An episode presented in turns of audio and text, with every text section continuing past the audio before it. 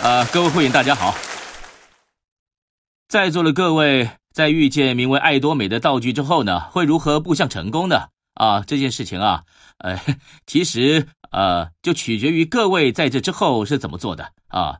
而这个名为爱多美的东西呢，啊，作为一个让许多人获得了成功的道具啊，呃，已经获得了呃社会上的认可了啊。这也就是代表啊，已经有无数的成功者啊诞生于世。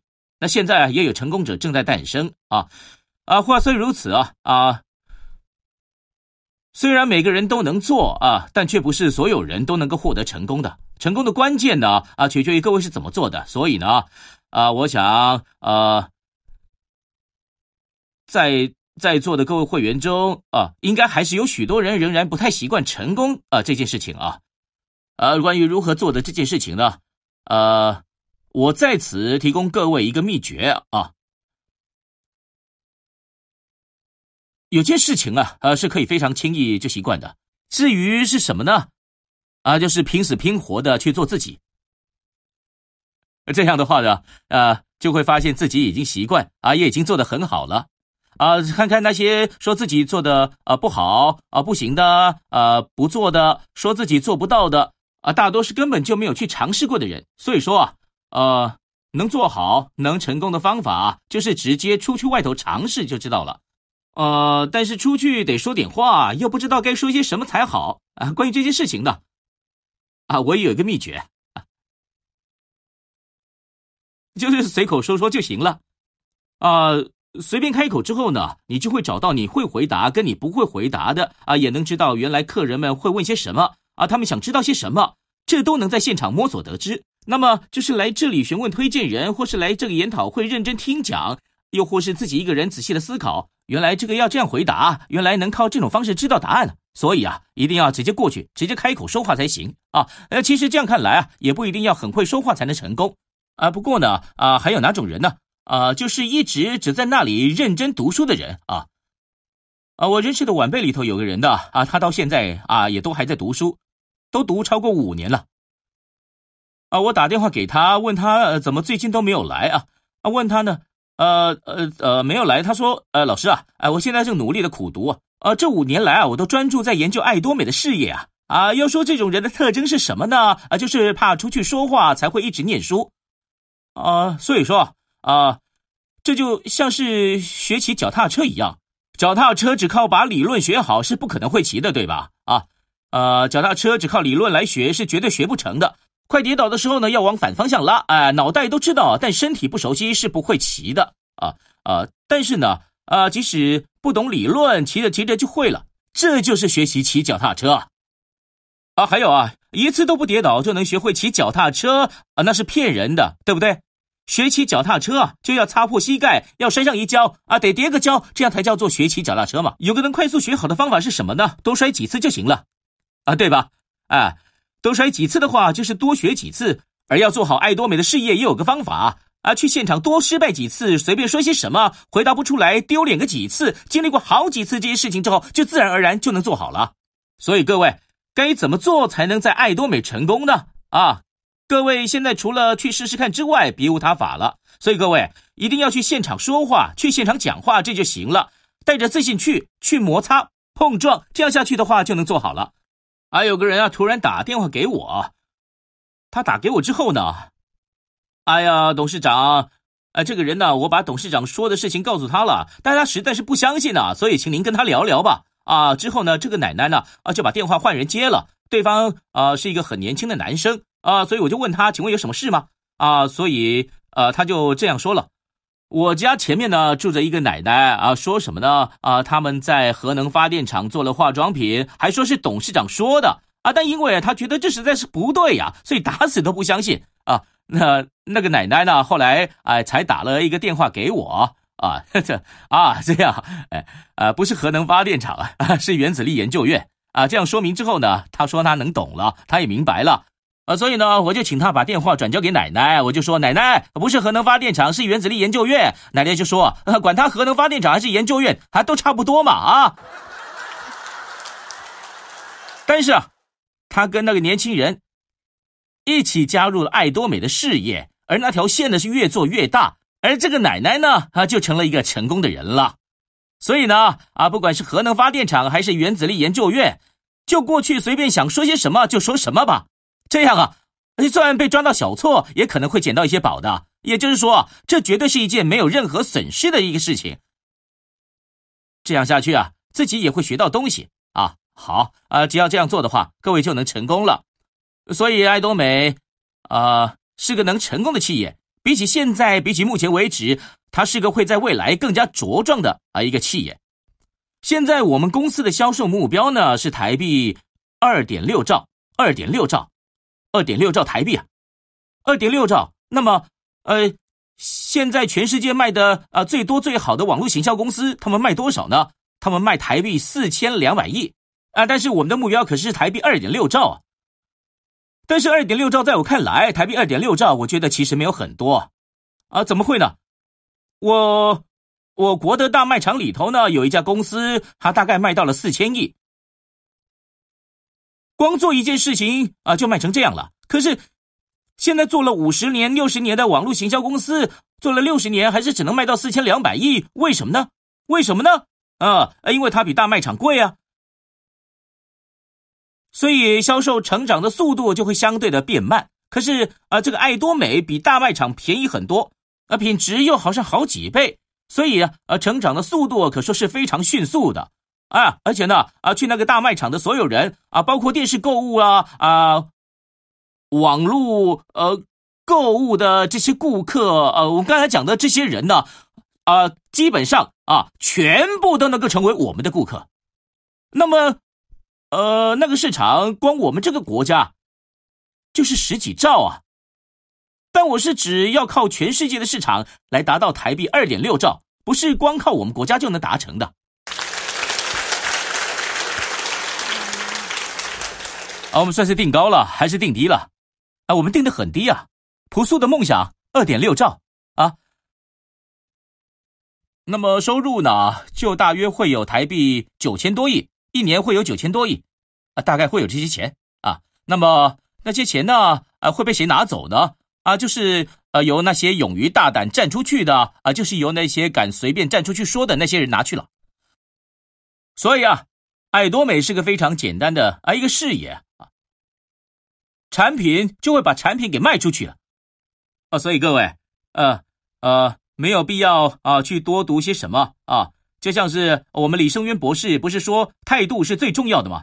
啊，态度，态度啊，也就是说一定要有成功的决心，有这个决心是非常重要的，啊，不下定决心呢，没有一定要成功的决心，那就是无法成功的啊最大的一个原因了。得下定我一定要成功的决心才行，想要成功，但不知道该做到什么样的程度才能成功，所以就觉得大概从台币八万。赚到十八万就很棒了，从八万赚到十八万，到底能不能成功呢？心里觉得那是可以的，啊，要是能赚到那些就太好了。光看各位表情就在说，哎呦，这点程度已经很不错了啊，是不是这样呢？啊，从台币啊八万赚到十八万，啊，是不能成功的，是不是这样啊？啊，把孩子养大，自己也老了以后，啊，是没有办法过老年生活的。如果低于八万呢？啊，那债务肯定会增加啊，至少得超过啊台币十八万以上啊，才能够过苟延残喘的日子。但是呢，啊没有办法活得像人啊，想要活得像个人的话呢，呃，得要给父母一些生活费才算上人是吧？啊，想要活得像个人的话呢，一个月给爸妈生活费至少要有个台币八万十万才行啊。自己就赚个台币八万十八万，要怎么给个八万十万多呢？啊，老人家还要花更多钱才行啊。为什么呢？啊，因为常生病。还要请看护啊，所以要成功得要赚多少钱呢？啊，怎么样才算成功呢？啊，我们是没有办法掌握住啊这些概念的。朋友不舒服了啊，那要怎么办呢？就打一通电话过去啊，传一封简讯给他，该怎么办才行呢？至少得过去找他啊，至少得帮他付一点医药费，对吧？啊，侄女要结婚了啊，没有结婚费用，现在拉着你跟你撒娇啊，那该怎么办呢？做阿姨的该怎么办呢？要帮他多少才行啊？台币八万，那八万要怎么结婚呢？结婚礼呢？至少要给个啊八十万以上才能够帮这个忙啊，对吧？啊，但是呢，啊，大多数的人会苦恼些什么呢？哎呦，到底该给新台币三万，还是一万，还是八千呢？啊，就这样整个晚上都在苦恼，结果面色憔悴的出现在婚礼现场。我们真的要这么做才行啊！这样才叫做活得像个人嘛。呃，所以啊，啊，真的要成功才行啊。那什么叫做成功呢？啊，为什么有这么多人没办法成功的？啊，我们有必要好好的想一下了啊！今天晚上呢，啊，我就打算对各位说明啊，到底要怎么做才能够真正的成功啊？我会为各位说明啊。大部分的人呢，从零岁开始到三十岁为止，大多是在念书啊，而六十岁为止呢，都在工作，而最近呢，大多会从六十岁活到九十岁，对吧？啊，对，这叫老年啊。但是呢，我最近听到了一个恐怖的传言，一个没弄好就会活到一百二十岁啊。这真是出大事了啊！这样下去的话，哎，这个，哎，这下一个，呃，就会是一场灾难了。要是没有钱的日子这么久啊，是个很大的灾难啊，一定会有所谓的疾病缠上各位的。那么生病之后没有钱，要我们怎么办才行呢？这样下去的话。啊，自己也觉得很闷啊，都已经身体不舒服了，还会产生啊，连心情都变得很不好的一个现象。但是呢，很多人认真读书了三十年，也认真工作了三十年，但就算这样的，大多数人还是没有办法迎接好老年的准备。根据资料统计，大概在六十岁左右啊，只会有百分之一的人成为有钱的人啊，成为成功的人，而有百分之四的人呢，啊，好不容易解决了经济的问题，呃，也就是说，虽然。啊，不到有钱的一个程度，但能做到不向他人伸手要钱来过活。啊，约有百分之十五的人呢，去另外一个世界了，过世了，没有好好活下来。啊，大概有百分之十的人呢，啊，还是要靠每天赚点小钱来过活。啊，一直在打零工。但是呢，啊，剩下百分之七十的人呢，就会在没有工作、没有钱的状况下迎来老年生活。啊，有这样的统计啊，虽然这个统计有点久远了啊。啊，但看看其他国家的数据，啊，就算没有完全的吻合，不过呢，啊，我想这样的一个统计的数据，大家都能认同吧？那么，呃，为什么人们认真念了三十年的书，然后又在三十年间，为了能够过上好日子，马不停蹄的从凌晨到深夜，弯着腰拼命的老命，流了血流了汗的工作，但为什么就只有这么一点人能成功，而剩下百分之九十五的人却大多会失败呢？为什么啊会有这样的一个现象呢？啊啊，我们要注意一下了啊，所以呢。啊，注意到啊，这个统计的人之中啊，有这样的一个人啊，他名字呢就叫做卡内基。这个叫做卡内基的人呢，他出生在一个穷困的家庭里啊，他就在想啊，要是自己又再度出生在一个贫困的家庭里生活的话，他能够成为像现在这样有钱人、成功的人吗？他在想这个问题啊。但是呢，啊，就算出生在贫困的家里十次，他相信自己那十次都会像现在一样成为有钱人，成为成功的人，过上像现在这样的生活。他为什么能够确定呢？啊，因为他知道成功的方法、成功的法则，就因为他知道了成功的方法、成功的法则，呃，等等这些的事情，啊，但是这百分之九十五的人却不知道成功的方法、成功的法则，就是因为这样，他们才没有办法成功啊。那么，那成功的百分之一的人呢？就是因为出生在有钱人家，所以才成功的是吗？不是这样的，有更多的人呢，出生在这个贫困的呃家庭里面，后来成为有钱的人，远比继承家里遗产而成为有钱人的人还要多上很多。他们都是白手起家的人。那么，事实上都出生在贫困的家里，为什么有人会成功，而有人继续过着贫困的生活，最后就这样死去的？真正成功的人的共同点是什么？成功的人会是谁？我要成为百分之百的成功者的话，需要具备什么样的条件呢？所以呢，卡内基啊，这、卡内基这个人，因为他知道了这个方法啊，他觉得呢啊，要把这个方法告诉更多的人，所以他就整理出了这样的成功的法则。而所谓成功的法则这玩意儿呢，啊，就像自然法则一样。自然法则，呃，所以呢，啊，这不是随便哪个人制造出来，它就会成为成功的法则。成功的法则这东西啊，本来就是存在的。照做的话就会成功，不照做就没办法成功。史蒂文·科维啊，就把这个原理以正北方向的原理来形容。啊，他的意思是啊，北方啊啊是个已经早就确定好的东西。各位来到了这个苏黎山，东西南北都搞不清楚了吧？啊，请伸一下手指，手指北边在哪里？北边，北边。呃，现在来看一下，大家是各说各话啊。可是要怎么确切知道这个呢？啊，就是把指北针拿出来对好的话，就能马上很明确知道了，那里就是北方，那里啊。所以呢，这并不是由我们多数决定这个方向是北方，它就会成为北方的，不是这样的。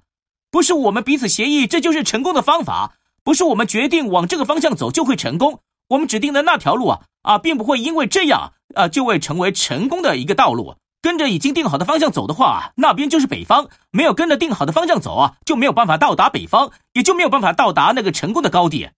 啊，这个呢，啊，也就跟农场的法则一样了。啊，农场的法则，就因为跟自然法则一样，所以在农场种田的时候，一定要配合自然法则来耕种。唯有这样的耕种呢，农事才有可能会成功，就是这个意思啊。按照自己想要的方式耕种可是不行的。举例来说，在韩半岛务农的时候。得在春天插秧，秋天收获才行啊！如果在秋天的时候呢，把秧苗插进农地里啊，那这农事肯定会失败的，一定会失败的啊！不是按照自己想要的方式来行动，而是要配合本来的自然法则来耕种才行啊！我就是这个意思啊！所以啊，呃，也就是说，呃，这些东西早就已经被决定好了，而我们呢，啊，就能轻轻松松的把这个成功的法则、这自然的法则、农场法则，就像拿着梳子一样。啊，我们就来好好的整理一下这些东西吧。好啊，农夫在耕种的时候会先做些什么呢？农夫一定会先做一件事情。有人说会先去买农具，有人说会去买田，有人说会去找帮手，有人说会买种子，啊，这些等等等等等啊。但是呢，啊，农夫会先做的事情要种什么，要收获多少，他会先在脑袋里思考这些东西。如果想要收获两大袋的米，那得要用什么种子才行？得用稻种啊，没错吧？啊，那如果啊脑袋里想着要收获一大袋花生，他这样想着，结果呢，他拿了稻子去种，那这农事啊就注定会失败了啊。所以呢，要收什么，要收获什么，要收获多少，他一定得先在脑袋里预想啊。接着他就会依靠着这个脑袋里头啊，他想的东西呢，来控制他的要进行的一切的农务。这样的话呢，在座的各位，如果想要成功的话，那就得先在脑袋里想想，我要以什么样的模样成功。大家有听懂我在说些什么吗？啊，有吗？这个农夫呢，想着自己要收获十袋米的话，那么他就会以那十袋米来做出所有的决定。这是属于经营学的一部分，这部分非常的重要。啊，这个呢，啊，有个叫做 MBO 的过程，Management by Objective，普遍呢，啊，被大家称为目标管理，啊，目标管理啊，翻译为根据目标来管理，这表现会更加正确。也就是说，要依据你的目标来做出所有决定，啊，所以实际上呢，啊，经营某种事业，呃，或者是经营国家，或者是在进行国际的计划的时候呢。在这种时候啊啊，这个名为目标管理的方法，被称为 MBO 的方法，非常广泛的，真的非常广泛的被大家拿来用在很多的地方。真正该使用这方法的地方呢，我们却没有用上。我们的人生管理这一块，我们反而没有怎么使用这个方法。这是件啊非常可惜的事情。那么呢，啊，想要获得成功的话。各位就得先在自己的脑袋里头，得先在自己的脑袋里描绘出自己想要用什么样的模样成功才行。十大袋的米，在春天农夫开始耕种前，会先想到十袋米，对吧？那么在那之后呢？在耕种结束，到了秋天收获时，会进到哪里呢？啊，会进到仓库里头，对吧？所以那些即将进入仓库的十袋米会先进到哪里呢？会在春天时先进到农夫的脑袋里，所以稻田的尺寸、什么时候播种、除草、怎么做这些事情，全部都是依靠那十袋米在做决定的。最后那十袋米呢，就会在秋天的时候进入农夫的仓库里了。那么这些米又是从哪里冒出来的？这些米是从农夫的脑袋里出现的。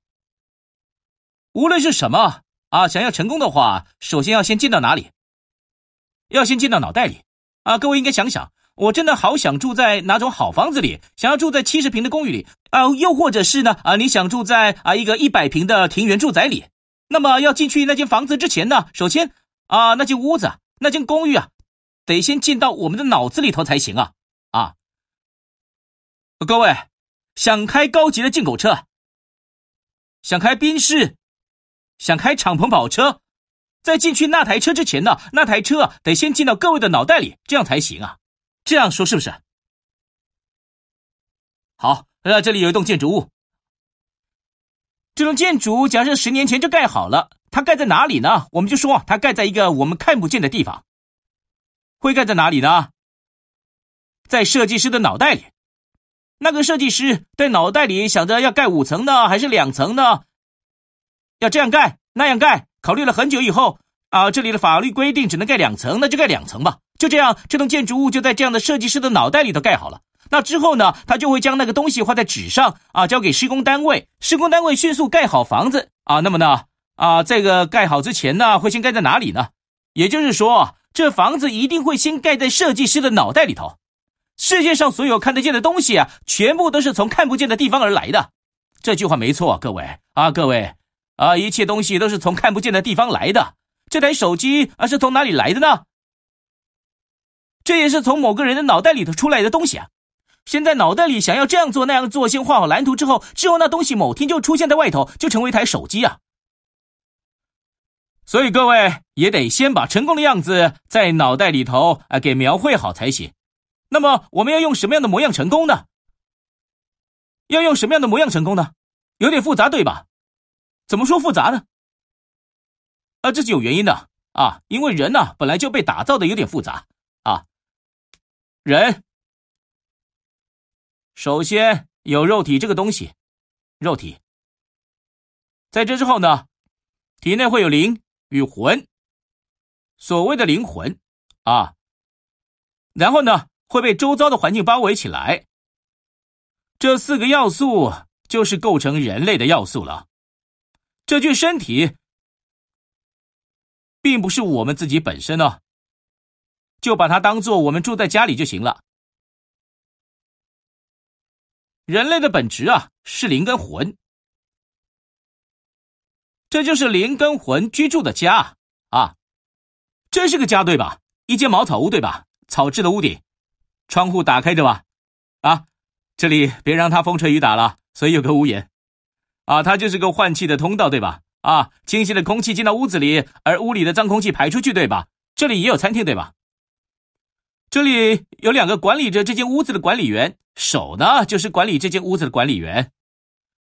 身体会有想要健康的、长长久久的、啊、丰饶的啊，有想要这样过日子的要求啊。这身体这个东西呢，啊，他想过上一个好日子啊。那么接下来呢，这个灵。这灵啊啊也有他要求的东西，啊，至于灵，他想要什么呢？啊，想要依据着良心而活，还有啊，也有想要追求永远的心，想要追求永生不死的心，这就是与时间有关的概念了啊。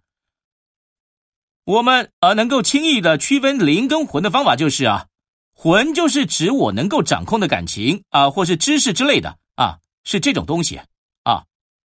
这些东西呢，是我自己能够掌控的。发脾气发一发也是能够停下来的，对吧？也有可能笑着笑着就不笑了啊。像这样啊，我能够掌控的知识、记忆力之类的这些东西，就是看不见的魂所做的活动。而灵的活动呢，动物就没有灵，它们有魂，能够记住东西。好好教的话，哎，去咬 A 过来，哎，咬 B 过来，哎，这样做的话，也能把一只狗给训练好，是不是？而且也有感情。啊，在吃饭的时候打扰他的话，他们也会生气啊，对吧？也会开心。吃饭吃饱了，可开心的摇摇尾巴，是有感情的，但是是没有良心的。狗啊啊，动物啊，啊养的狗啊，突然有天就去咬了隔壁大叔的腿，哦，所以会在晚上就会因为良心谴责，在那边啊哀鸣哀叹自己应该要忍一下的狗，绝对不会有这种事的。所以啊，动物是没有良心的，而且也没有对于时间的那种概念。人老了啊，就会啊，我的人生结束了，像这样开始烦恼。但是像猴子或是狗这种东西啊，它的人生，呃，它的犬生才对犬生啊，它对于自己的犬生是不是要结束了，对这件事完全没有想法，只是要吃饭就吃饭，想睡了就睡觉，就这样而已。所以呢。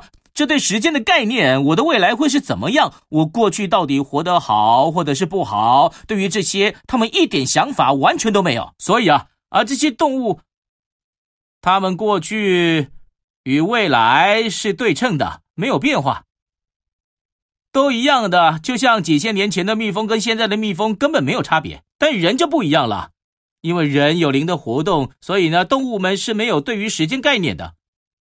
那动物们呢？啊，但是看圣经的话，里头有写到了啊，人类被赋予追求永恒的心，呃，里头是这样写的。所以永恒呢，就是跟时间有关的概念，对吧？所以啊，啊，有这个时间有关的概念呢，啊，那之后一定，如果想要获得满足的话，就要去了解造物主啊，我为什么而生，为什么而诞生？哎，得知道这个才行啊。但是呢，啊，我想要知道自己为什么诞生。为什么而生？而如果往自己体内寻找的话，是绝对找不到答案的，找不到啊！哲学家们呢？啊，也一直在找这些，对吧？但是他们呢？啊，有得到解答吗？没有嘛？啊啊！那么这就是有原因了啊！因为我不是一个可以单靠自己存在的人，被动存在着，被存人啊！生命的法则呢，之所以能够维持啊，就是因为它完全依据着造物主，依据上帝所制造出的呃创造的生命的法则走啊！所以说。呃，那个答案呢？啊，为什么要让我们存在于此？要向谁去寻求这个答案呢？去问造物主，问上帝的话，就会有答案了。至于圣经里头是怎么说的呢？他写的很简单，很简洁明了。因为需要给予爱，所以制造了你们。里头是这样写的。啊，好，所以我们接受着造物主上帝的爱，得去爱人才行，所以去爱人啊。然后呢？啊，我们啊想要带着这种平稳的感情活下去，心里有知性的要求，所以才要学习。那学习之后呢？啊，我们会对于周遭的环境、对社会环境与自然环境，我们会有想要贡献出、想付出有益的东西。我们会有这种要求，而且一定要达到才行啊。那如果呃我们不去做这件事情的话，会产生什么样的状况呢？死去的时候会不会留下遗憾呢？啊，举例来说，我没有办法健康的活着，那么死的时候会不会产生遗憾呢？当然会了。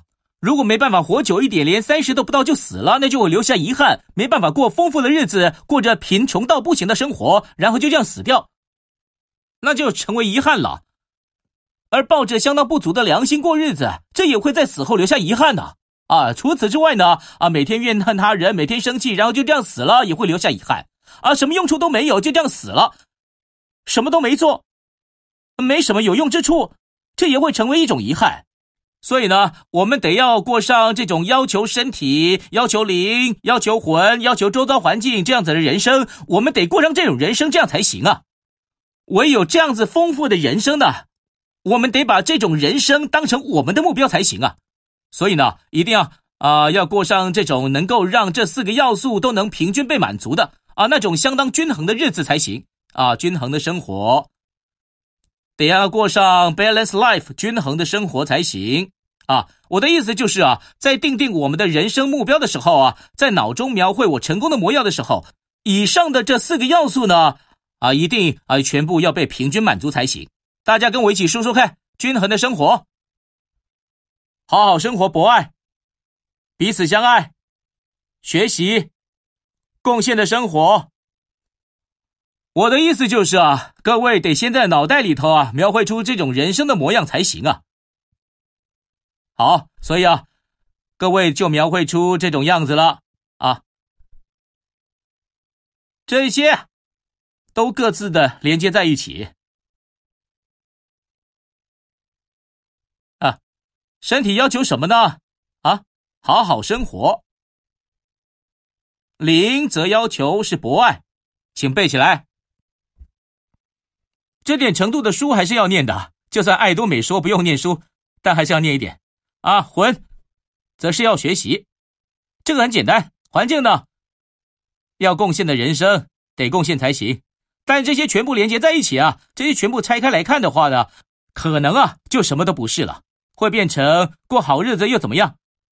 会变成知道很多又怎么样？但是呢，我之所以要过好日子，就是因为呢，我有深爱的人们，所以一定要过好日子。想要过好日子，就得念书，然后呢，啊，要利用学到的东西来贡献社会，这都是有关系的。来，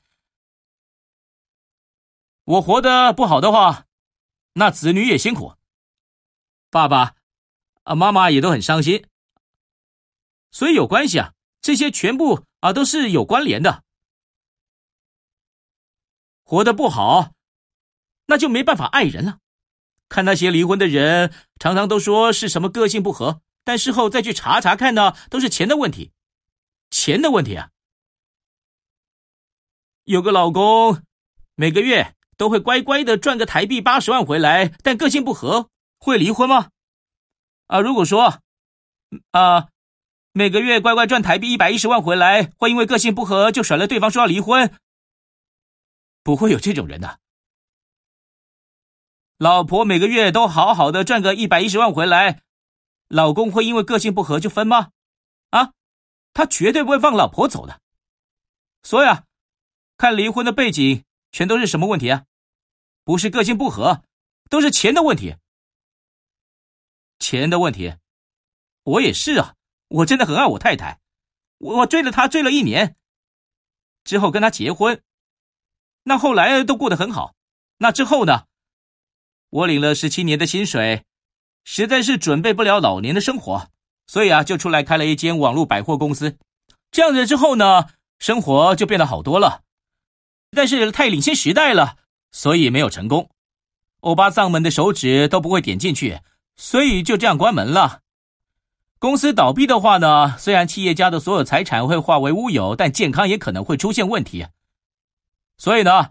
我那个时候公司快倒闭的时候，要付欠的债，要付积欠员工的薪水，要付积欠的税金，这些全部都要付，掏空户头了还是不够，所以我就变成了信用不良的人，变成了吃缴税金的人。呃，之后呢，就这样搬进了一个月房租台币一万出头的那种房子里。我呢，在那之后肝硬化更加恶化，糖尿病也很严重。啊，糖尿的指数甚至还超过了四百。但是肝硬化恶化之后，当医生的朋友叫我不要再工作了。那之后又说他没办法帮我治疗了，叫我去大医院。啊，说已经太迟了。啊，所以我就去大医院，也好好接受了治疗。但是他又交代我不能工作，又没有钱，不工作的话该怎么办呢？太太出去外面赚钱，交完台币一万多的房租，交小孩的学费，太太赚回来钱，这样够用吗？但是五十岁的女人能出去赚多少呢？很明显呢，就是台币四万多块，就是这样的啊、呃、一个死薪水。做不好的话，就是三万多；稍微做得好一点，就是台币四万多。赚个台币四万多的话，得配合那薪水过日子嘛。所以冬天回家的时候，家里非常冷。但我回家之后呢，还是会摆摆样子，说：“老婆，屋子里暖气开强一点啊！就算没钱，省成真也不对呀。”，啊我就会回家啊，这样大声的对我太太说话。啊，我太太那个时候就会说一句话：“你以为只有你会冷啊？”然后就不说话了啊。而那句话是什么意思呢？你要是会赚钱回来的话，我也想把房子弄暖一点。你连钱都赚不回来了，我也在这边冷得发抖。你都没赚钱回来，怎么老是在那大小声呢？啊，不过我呢，啊，我有不同的想法。没钱的时候呢，啊，不能像这样省钱啊！我这个人呢，啊，反而会觉得啊，啊，要把所有的钱呢，全部都用掉。各位，没钱的时候啊，绝对不要省吃俭用，就全部都用完。就算用完了，也没多少，啊，反正身上也没多少钱了，就全部啊把它用完吧，让自己心里舒服一点。没钱的时候啊，不管再怎么省啊，都绝对不会变成有钱人的。一般。啊，瓦斯费大概就是台币三千，再多加个一千块的话呢，就会温暖很多了。但是啊，在那边省个那一千元啊，但是会开暖气的时间大概就是五个月，那么一乘五就是五，一年也就省下了五千元。但是三年能省下多少？台币一万五千块，对吧？我现在想到还是会生气啊。冷了三年，省了多少钱？台币一万五。贫困的时候，没钱的时候，就算省钱，也绝对不会变成有钱人的。所以呢，就拿着那些钱烧点火，让自己暖一点，有多少就花多少。那要什么时候省钱呢？赚钱的时候省钱才对啊。大概做到皇家大师的程度时啊，一个月赚个几十万台币的时候，那时候啊就稍微省一点起来，所以存一点钱，准备老年的对策，先做好准备，得做这些事情才行啊。那些时候啊才有办法存到钱。还有啊，不是配合收入来进行支出的，要先决定支出啊，支出。啊，我要过什么日子？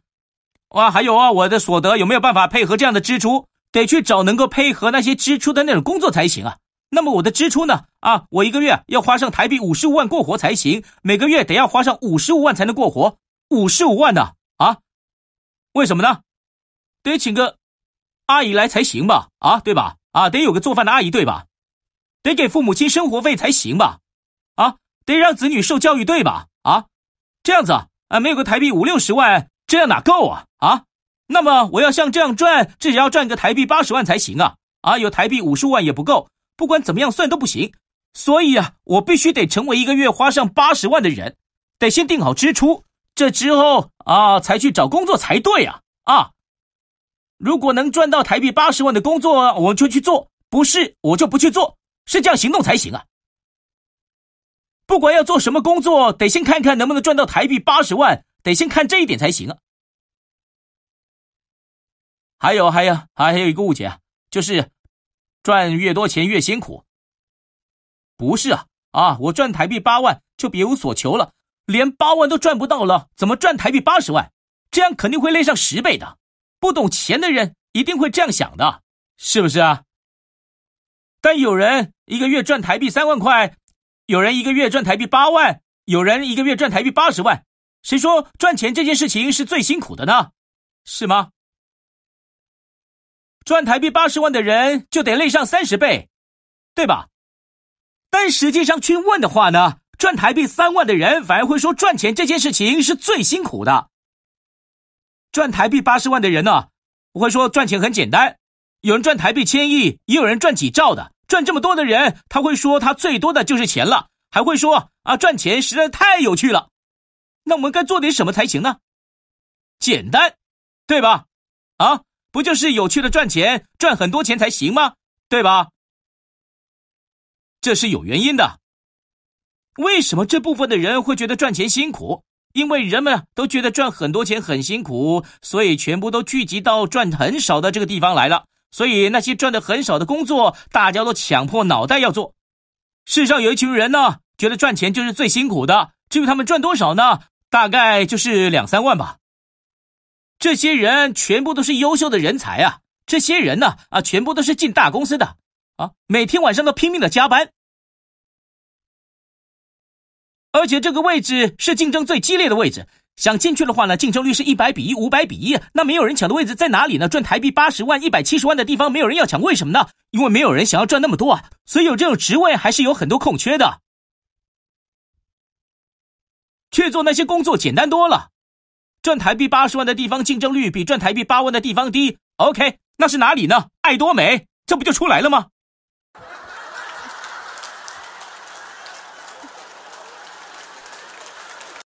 但是啊，我们真的是因为有深爱的人，所以一定要成为成功的人才行啊！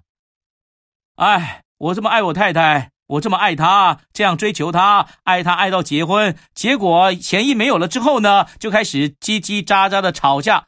那么吵起来之后呢，大概过了三年，有一天我太太跟我说：“啊、老公啊，等孩子毕业之后我们就离婚吧。”她突然这么说。啊，我太太啊是个说到做到的人，他不是会说空话的人啊。听到那句话之后啊，哎，我真的是腿都没力了，我真的啊就直接跪了下来。然后啊，啊，就抱着我太太的腿啊，大哭了起来啊，就这样啊，哦，好像真的就这样哭了二十分钟左右啊，我真的是绝对没办法让老婆你走啊，你现在走的话，呃，也没有住的房子啊，也没有准备老年生活的钱，你现在要是走该怎么办呢？就算他真的想走，我就跟他说我会买好房子，存好老年的生活钱，他再走。拜托，他就再稍等我一下，不行吗？我真的哭得很惨。他就看了我一眼，说：“哎呀，要等到什么时候？”但是现在我买好了房子，也把老年生活的钱都存到他户头去了，他就不说他要走了。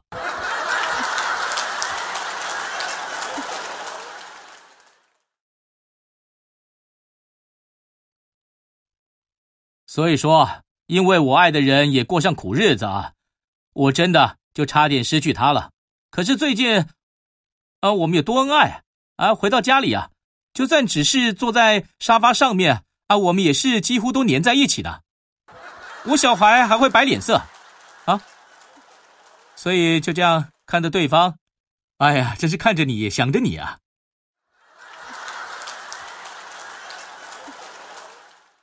真的是非常非常珍贵，都让旁人起鸡皮疙瘩了。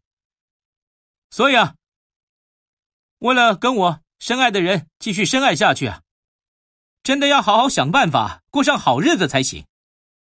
所以啊，我那时候身体不好，生病了，没办法行动，每天只能工作三到四个小时。可是光这样的也可以把我给累坏了，体重大概掉了二十公斤，脖子上呢真的多了一堆皱纹，长了一堆老人纹。在这种实在是太累的状态，我到底该怎么做呢？哦，那种感觉啊，就像是被关在一个乌漆嘛黑的洞穴里头。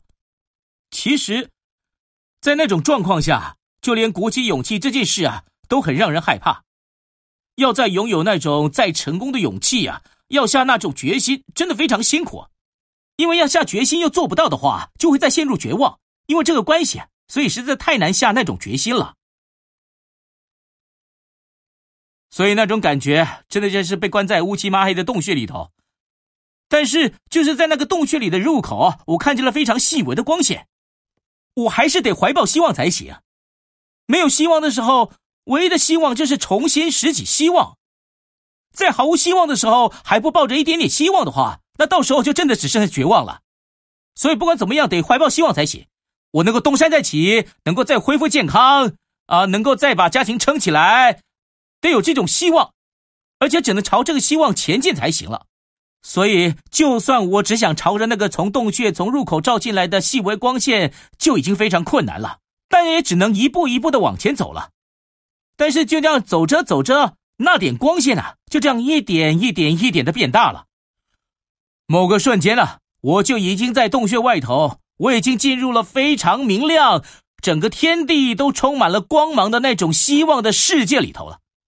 我们被困在某种绝望的环境里头时，这也做不到，那也做不到。脚下踩了这种石头，还有那种障碍物。即使是怀有这种想法的这种瞬间，我们能做的就是往光线前进了。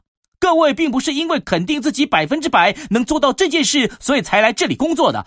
事情的状况是这样吗？绝对不是这样的。如果说那个可能性只有百分之一，就算有那百分之九十九不可能成功的想法。也要把那百分之九十九抛诸脑后，朝那百分之一的光线前进才行了。就这样走下去的话，就会发现光线越来越大，而那希望的百分之一就会变成百分之二，变成百分之十，渐渐的，希望的光就变大了。所以说，一定要怀抱着我做得到的希望才行。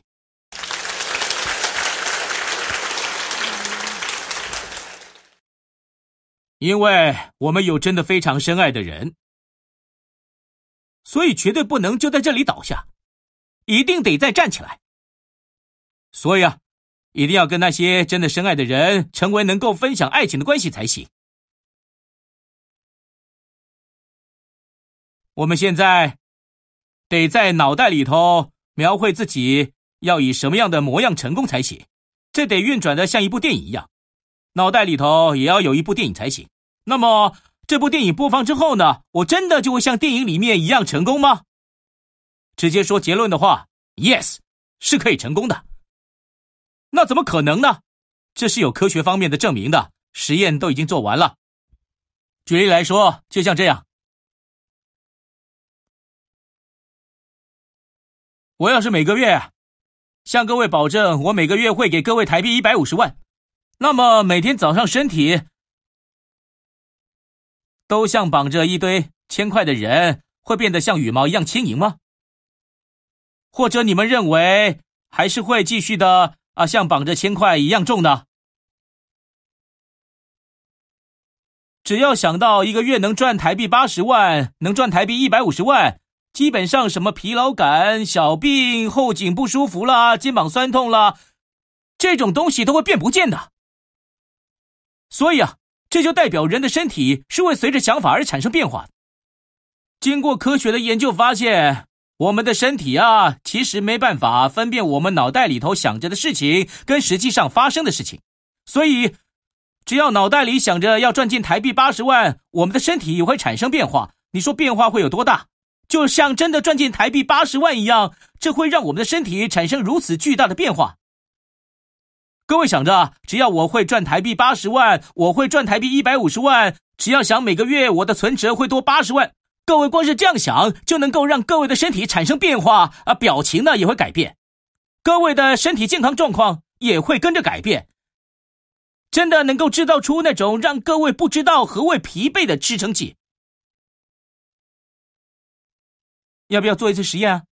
很多科学家做过实验，现在就可以实验在各位身上，让各位看看结果。我在各位的嘴里放一颗鲜红的、酸酸甜甜的、红的像颗红宝石一样的石榴，放进你的嘴巴里面去。而那个酸酸甜甜的石榴呢，用臼齿咬破了之后啊，整个石榴汁啊。就充斥在你的嘴巴里面了。好，那嘴巴里面发生什么事？流口水了，对吧？没流口水的手举起来给我看一下。要快点去医院啊！正常的人呐，啊，就像真的是吃到石榴一样，光是想到吃石榴这件事啊，身体啊就出现了跟真的吃到石榴一样的反应。所以各位啊。只要在脑袋里面啊想着我住着什么样的房子，开什么样的车，跟谁一起吃饭，穿什么样的衣服，要怎么去帮助那些有困难的人们，我要怎么一边帮助亲戚兄弟姐妹，一边过日子呢？光是想着用着那些钱的自己的模样。各位，钱这东西啊，比起赚进来，给出去的时候心情更好，会享受那种给予的喜悦。当然，各位也是。我个人认为，各位在赚钱的时候，对不对啊？是为了给出去而赚的。给谁呢？啊，给孩子，给妻子，给丈夫，给父母，给兄弟姐妹，为了给他们而赚的，对吧？实际上，花在自己身上的钱反而是不多的。尤其是男人们，自己不太会用什么钱。女人还有花钱的地方，但男人啊，如果是为自己花了很多钱，肯定是做了什么对不起人家的事情。女人花很多钱是无罪的。女人要买衣服，男人就一套深蓝色的西装，一套咖啡色西装，一套灰色西装，一套黑色西装，有这些就够了。女人呢，还要什么一件式、两件式、三件式，还有各式各样的贴身衣物。鞋子也是啊，男人有个一两双、三四双就很够了。女人可不是这样，就算十双、二十双也全都会穿到。所以女人花很多钱是无罪的。但是啊，男人如果花很多钱的话，肯定是花在一些不正当的地方，对吧？好啊，那么啊，我们在制作一部电影，这部电影呢，在脑袋里头播映着，所以呢，这部电影的主角是谁呢？就是我。导演是谁呢？就是我。编剧作家是谁呢？还是我，所以这部电影的名字就叫做《我的生涯规划》。剧本呢？好，看这里的话，这边像这样有三个，在这里写上自己的名字，某某某，我的生涯规划就像这样。今天晚上我们就一起来制作一部电影，但是就叫你们直接写剧本会有困难，所以也都设定好格式，也会给各位一个范例，只要就这样把这些框框都好好填完。就能够轻松的完成这个人生剧本了。好，就像这样子，看这里的话，呃，这里有一些圆圈，像这样。好了，而这里的好好过活，好好过活又是什么呢？啊，就要把要素写在这个圈圈里头才行。那么想过好日子的话，得要健康才行吧？啊，对吧？接下来想过丰富的日子的话，就有房子的问题了，对吧？十一住行中的住，最近大家也都一定会需要到一台车，这部分也会花上不少钱，对吧？在这之后呢，还要博爱，这样的话呢，旅行之类的也得计划，像是家族旅行之类的这种东西，对吧？啊，这之后还有学习，这边子女的教育费就有可能会在这里，自我成长，自我成长的东西也会算在这里。这之后还会有贡献社会的事，也可能会填进一些志工服务之类的东西。还有什么呢？想过好日子的话，得要有一点现金，对吧？现金啊。这之后还有什么呢？啊，孝道，孝道，尽孝道这件事，这些事。那么这边这些项目，这四个项目一定要至少进到这里一次才行。贡献这边有写了志工服务，对吧？这边有像这样的格子们，都各有呃十个这样的分格。而这边呢，我现在的健康状况怎么样？满分十分有几分？请这样算算看。啊、大概五分，天生就健康嘛。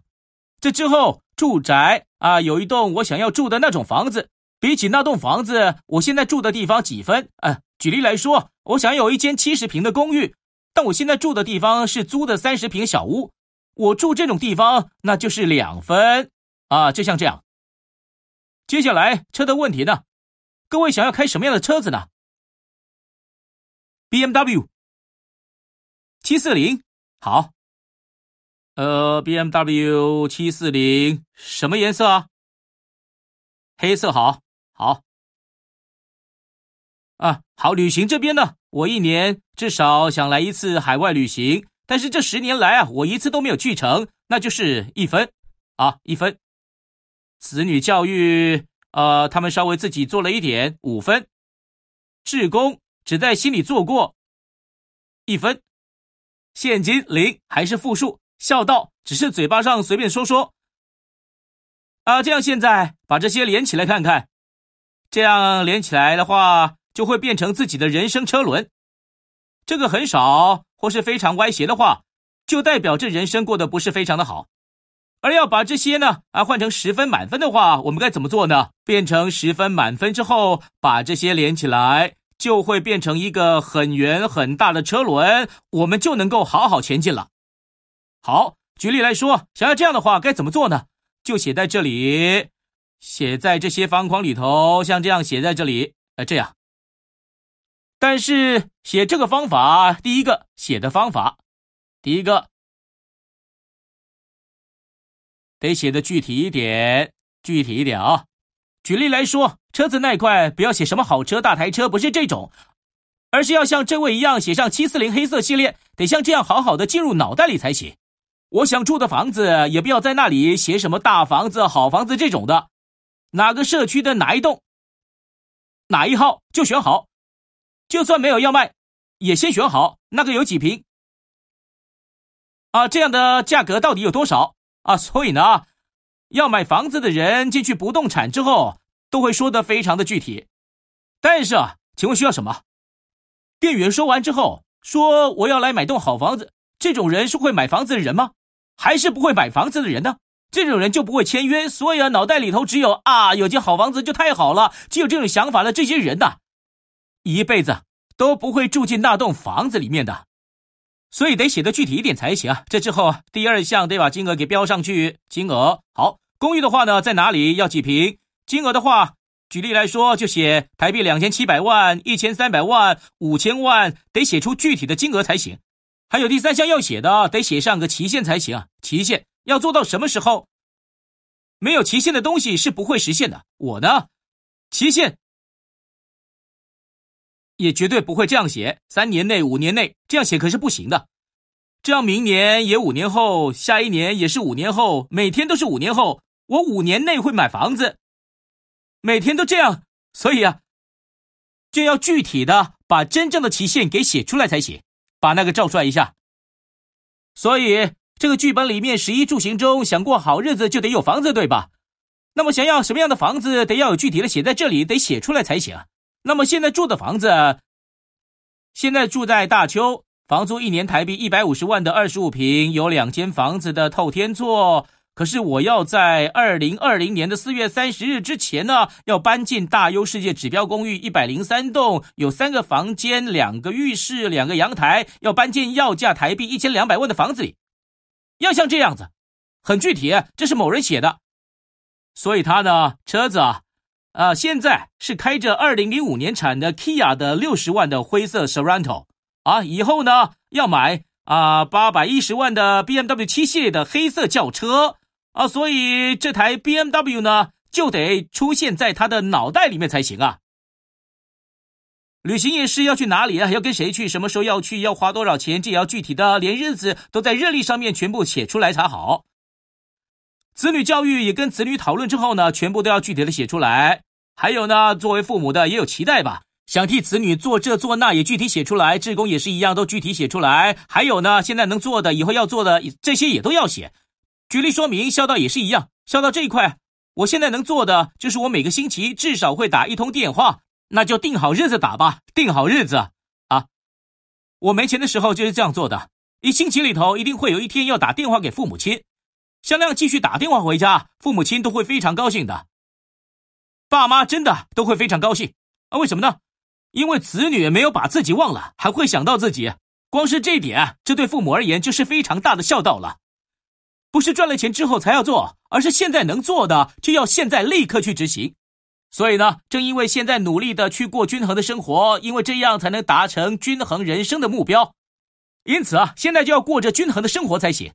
举例来说，为了赚钱啊，就要好好的管理健康啊，也要去学点东西啊，也要去帮助他人啊，也要去做志工服务，得一边做这些事情才行。当然了啊，这些东西啊，比如说。一边玩一边做，不是这样的；一边看电视连续剧一边做，不是这样的。这些都删掉，不能帮助我成功的东西全部都删掉。这之后，我真的要做的事情，现在就要去做。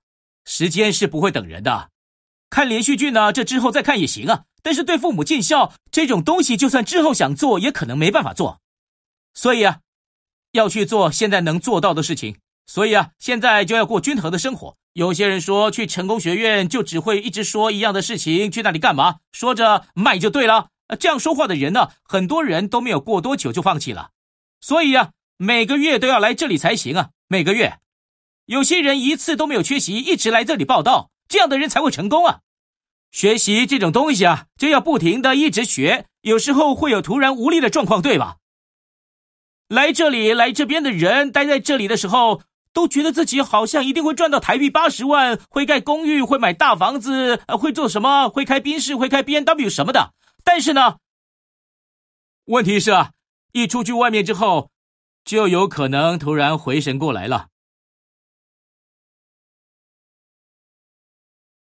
哎呀，什么七十平的公寓呀？那要多少钱呢？啊，光是现在的家，连租房子的押金呢，啊，都交不出来了。哎呀，现在连油钱都没有啦，有车没有钱开了，哪时才能开宾士啊？哎呀呀呀呀，我有病啊，有病啊！我要发疯了，就这样摇头，全部都甩出脑袋了，这样就完蛋了，绝对不能回过神，绝对不能从梦里醒过来。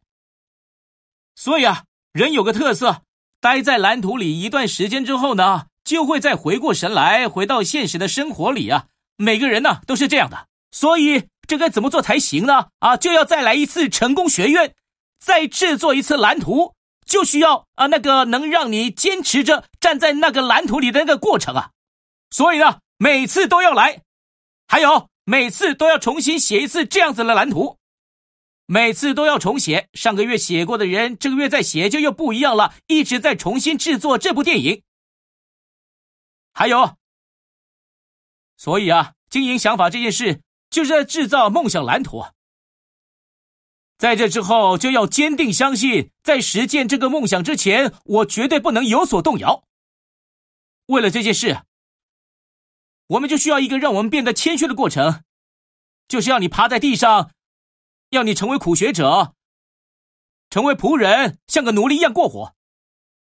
那么，就不是自己把自己给提高。而是发现自己已经在上头了，所以从某个角度看来，执行这个计划的这件事啊，它本身就是个成功系统。那我们珍重了自己的灵魂，珍爱灵魂，经营梦想，坚定信念，谦卑服务，就这样那样全都做了。那之后又可以回过神来，那可是不行的。还有，一定要好好制造这个梦想蓝图才行。没有自信的话，是没办法制造梦想蓝图的。我想要做这件事情，这不只是要对自己说，也要告诉你的家人，也要告诉你周遭的朋友，要告诉所有跟你见面的人，得跟他们每个人说一次才行啊。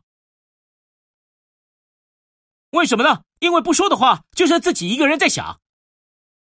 自己一个人想，觉得不行的话，就会当做没发生过，然后马上把它给删掉了。所以到底要怎么做呢？要说出去才行。所以今天写在这里的东西呢，就全都带着带回去，带给家人们看。以后妈妈要搬进七十平的房子里，也要跟老公说：“老公，你想开高级进口车对吧？我买台新的给你。”但是这三年你得帮我才行，知道了吗？得把这个蓝图分享出去，得告诉别人才行，不是本人自己拿着而已。也就是想办法要把这部电影变成现实，这就是成功的系统，成功的方法。所有成功的人都是靠这个方法来成功的。爱迪生的脑袋里头。他在发明电灯泡的时候，之所以能够实验数百次、数千次，就是因为那颗电灯泡在世人面前被点亮之前，他打从一开始啊就已经在爱迪生的脑袋里头发亮了。那颗在爱迪生的聪明脑袋里头发亮的电灯泡，经过了数百次、数千次的实验，才成了现在这些能够在世人面前被大家点亮的灯泡。就因为这样，我们得把我们过好日子的样子刻画在哪里？在哪里？谁的脑袋里啊？是我的脑袋吗？都进不来的，都进不来，得各自描绘才行，得各自描绘啊！啊，不是父母弄给你，也不是小孩帮你制造，也不是老公帮你制造，是你要自己在自己的脑袋里描绘出你到底想要过哪种生活，你得放进自己的脑袋里才行啊！我赚了台币八十万，那就得马上描绘出赚了台币一百五十万那样子才行。在成立我们爱多美的时候也一样，什么东西都没有，真的什么东西都没有，一点小东西都没有，连台币二十五万都没有，连办公室都租不起，就三个月、四个月，在一台厢型车里头，那就是办公室，那台车所载的所有的商品就是公司的所有存货了。但你知道我说什么吗？我们爱多美将会踏进全球市场，成为一家走向全球的公司。进入美国市场，进入日本市场，进入加拿大市场，进入中国市场，进入台湾的市场，进入新加坡、南美、印度、俄罗斯，我们会成为一间作用全世界的公司。就这样大大声的宣布，然后那些曾经抛弃了理智跟上我的人，最后他们全部都成功了。到那时候回过神来说我发疯了，再说些傻话，掉头就走的人，那些人到现在都还过着贫困的日子。一定得发疯才行，知道了吗？想成为成功的人，就要先发疯，得发疯，才能达成目标。大家来跟我一起说说看，疯的话就成功，不疯的话就不成功。好，希望在场的各位全都发疯，绝对不要回过神来啊！我们今天的课呢，就到此结束了，辛苦大家啦。